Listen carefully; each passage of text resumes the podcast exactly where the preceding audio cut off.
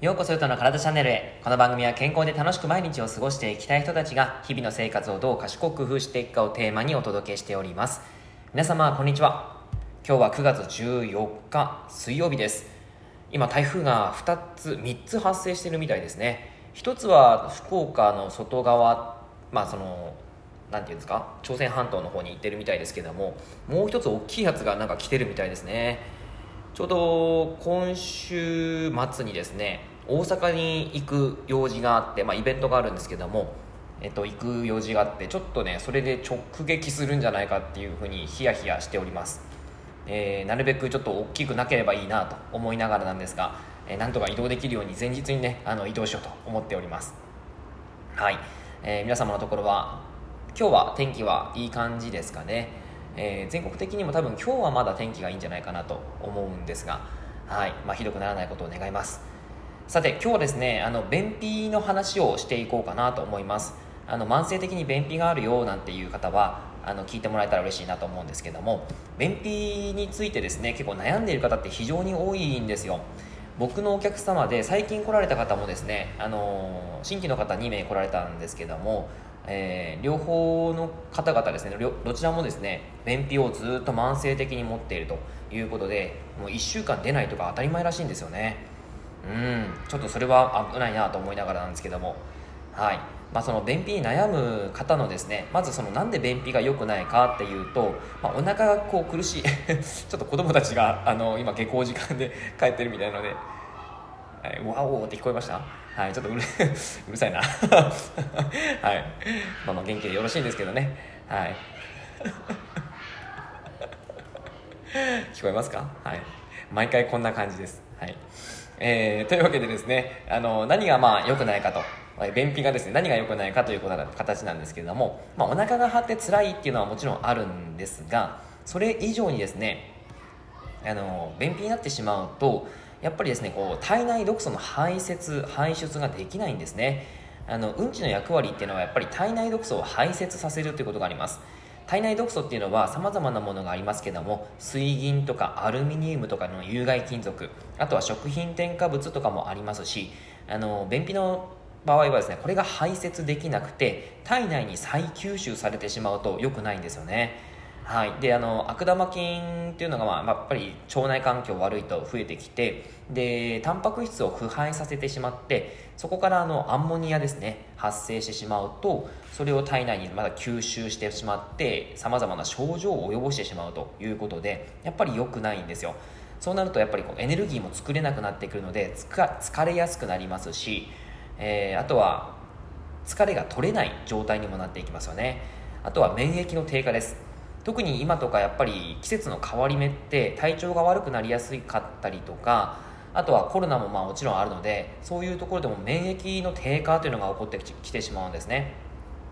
腸っていうのはかなり免疫の、あのー、なんだろうスペシャリストになってくるのでこの部分が良くないとですねどうしても免疫力が下がってしまって病気になりやすくなってしまいます。それが起こってしまいやすいということですね。あと一番怖いのは大腸がんとかの疾病。えー、罹患率がちょっと上がってしまうということですね。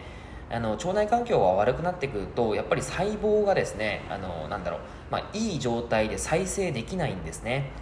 でエラーな細胞がどんどん増えてしまう、まあ、エラーな細胞っていうのががん細胞になってくるわけですけども実際ですね毎日健康な人でもがん細胞っていうのは5000個ぐらいできるっていうふうに言われているんですね。だからそれに対して免疫細胞、えー、キラー T 細胞あのーナチュラルキラー細胞とかですねそういったものがちゃんと頑張ってがん細胞を殺してくれるんですけどもそれがですね頑張りきれないところまで増えすぎちゃうとそれが増殖してしまうわけなんですね。だそれが良くないわけですよ。うん、だからまあ便秘というものはちゃんと改善していかなきゃいけないよということなんですけどもあのお客様でですねやっぱりそのさまざまな症状で便秘になっている方がいます。えっとまあ、お一人に関してはですねあこれまでの経験上で、えー、そのお二人の方は今からそのトレーニングと栄養のことをしていくんですけども、えー、以前からやっぱりされてらっしゃる方ではあのやっぱり腸内環境の改善ということで水溶性食物繊維を取り入れたら便秘が全くなくなりましたっていう方も本当に多いんですよね、えー、あのまあ、特に水溶性食物繊維っていうのはごぼうとかえー、玉ねぎとか、えー、チコリとかそうですね。あとはこんにゃくとかわかめ海藻類とかですね。そういったものを取っていただくことによってちゃんとその便秘が改善しましたよっていう方もいらっしゃいます。それで改善する方は全然それで問題なくいいんですけども実はですねあの水溶性食物繊維を豊富に取り入れてしまった時に逆にガスがたまりますっていう方もいらっしゃるんですよ。あのー、まあ匂いがあまりないガスですね、えー、それがですね脂肪というものが結構あったりします。それで、えー、水溶性食物繊維をバイバイあバカバカ入れてしまいますと結構ねこれがあの逆に良くなかったりするんですね。でまたさらに便秘がひどくなるということもあったりするわけです。でその時にあの以前ちょっと話をしたんですけど、えー、低フォドマップっていうものですね。あの炭水化物の量を少し減らしたりとか食物繊維の中でも、えー、まあ、水溶性食物繊維減らしたりとか、えー、不溶性ももちろんそうなんですけどもちょっとそういったところを調整したりしていきます。で、えー、という症状の方に対するやり方も出てきますしあとはあの取り取り除くものですね。あのやっぱり腸内環境に良くないものを取っていると良くないんですね。例えば高脂肪食であったり高血糖食お菓子とかまあ揚げ物とかあとは豚バラ豚肉の、えー、脂身が多いところありますよね。あと牛肉もそうですしそういうものをたくさん食べたりとかえーうんまあ、さまざまな高脂肪食ありますよね。そういったものを食べるとかあとはお菓子類ですね。高血糖食。そういうものを食べていくと、まあ、そういうものばっかり多くなっちゃうと結果的に腸内環境が悪化してしまうからそれを改善していかないとそもそもまず無理だよということになったりします。だからまあなんか腸の環境がなんか良くないなって思えたら、えー、まずは試すこととして食物繊維を入れてみる。水溶性食物繊維を入れてみる。で、えー、もしなんかガスがちょっと多くなったななんて感じがしたら、えー、それはですねもしかしたらその脂肪という状態になっている可能性もあるわけですね。なのでそういう時は兵糧攻め、えー、つまり食物繊維とかを少し抜いたりとか、え、少なくしたりとかあとはあれですね、えー、炭水化物血糖はあの高血糖食ですねそういったものを、えー、下げるということが大切だったりします。はい。まあまあ、あの、食物繊維の使い方っていうのは結構いろいろとあるんですけども、あとは、そのプロバイオティクスって言って、えー、元々の菌を中に入れちゃう。まあ、ヨーグルトとか食べますよね。ヨーグルトとか、えー、発酵食品、キムチとか、えー、漬物とかそういうものにもやっぱり菌って入っていて、えー、体内に入る、まあ、善玉菌ですよね。入っていくとそのいい調子ができますよということになりますけども、まあ、そういう菌を入れるっていうこともありなんです。うん、なので、えー、それらをですね、えー、と入れていくっていうことがそのなあの便秘の改善につながっていくんですね。なので、まあ、手順としてやっぱり取り除くものが一番か。取り除くものが一番ですね。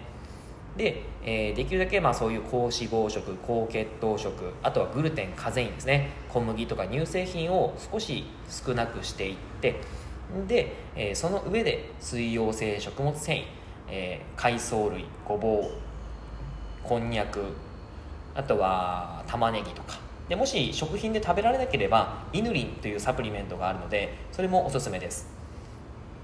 そういったものを食べていくということですね。でもしそれで調子がなんかあんまり逆に良くないよっていう場合は一度低フォドマップというのをやっていただくことがおすすめだったりします。そしてその上で、えー、菌を入れていくプロバイオティクスというもので、えーとえー、発酵食品であったりとかあとはそうですねヨーグルトももちろんいいですし、まあ、そういうものを取っていただくといいかなというところです。はい。まあ、便秘改善することによってですね本当にこうお腹がすっきりっていうことももちろんありますしあの肌の状態も全然変わってくるんですよね。そして体調あの腸内環境腸内であのセロトニン全セロトニンって言って幸せホルモンの前駆物質が作られるんですね。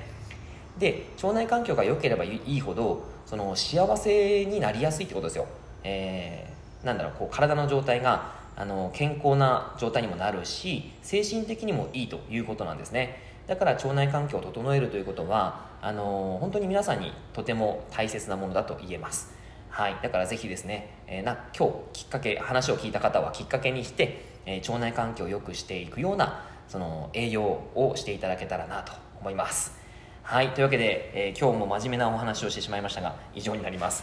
あのお便りですね来てましたけどもえーっとカズさんですね。えー筋トレした時はアルコールはユタさんの発信で控えるようになりました。はいよかったですね。ありがとうございます。でワイン4分の1はボトルの4分の1ですか、えーグラスではないですよね。期待してます。はい。えー、まあグラスで4分の1だともうなんでしょう。本当に微妙な感じですよね。すごい少ないので、まあグラあのボトルですね。ボトルの4分の1この前のあのさいはいあの放送ですね。筋肉とお酒の話ですね。はいそこでのお話なんですけどもあの飲むんだったらまあワインはえーまあ4分の1ボトルの4分の1ぐらいでいいのかなというところです。はいあのあんまりこう多くなっちゃダメだよということですね。はいそこら辺気をつけていただけたらと思います。はいというわけで以上になりますがあの内容がいいなって思えたら周りの方にシェアしていただけたらと思います。そしていいねマークフォローを押していただくと励みになります。今日もラジオを聞いてくださってありがとうございました。では良い一日を。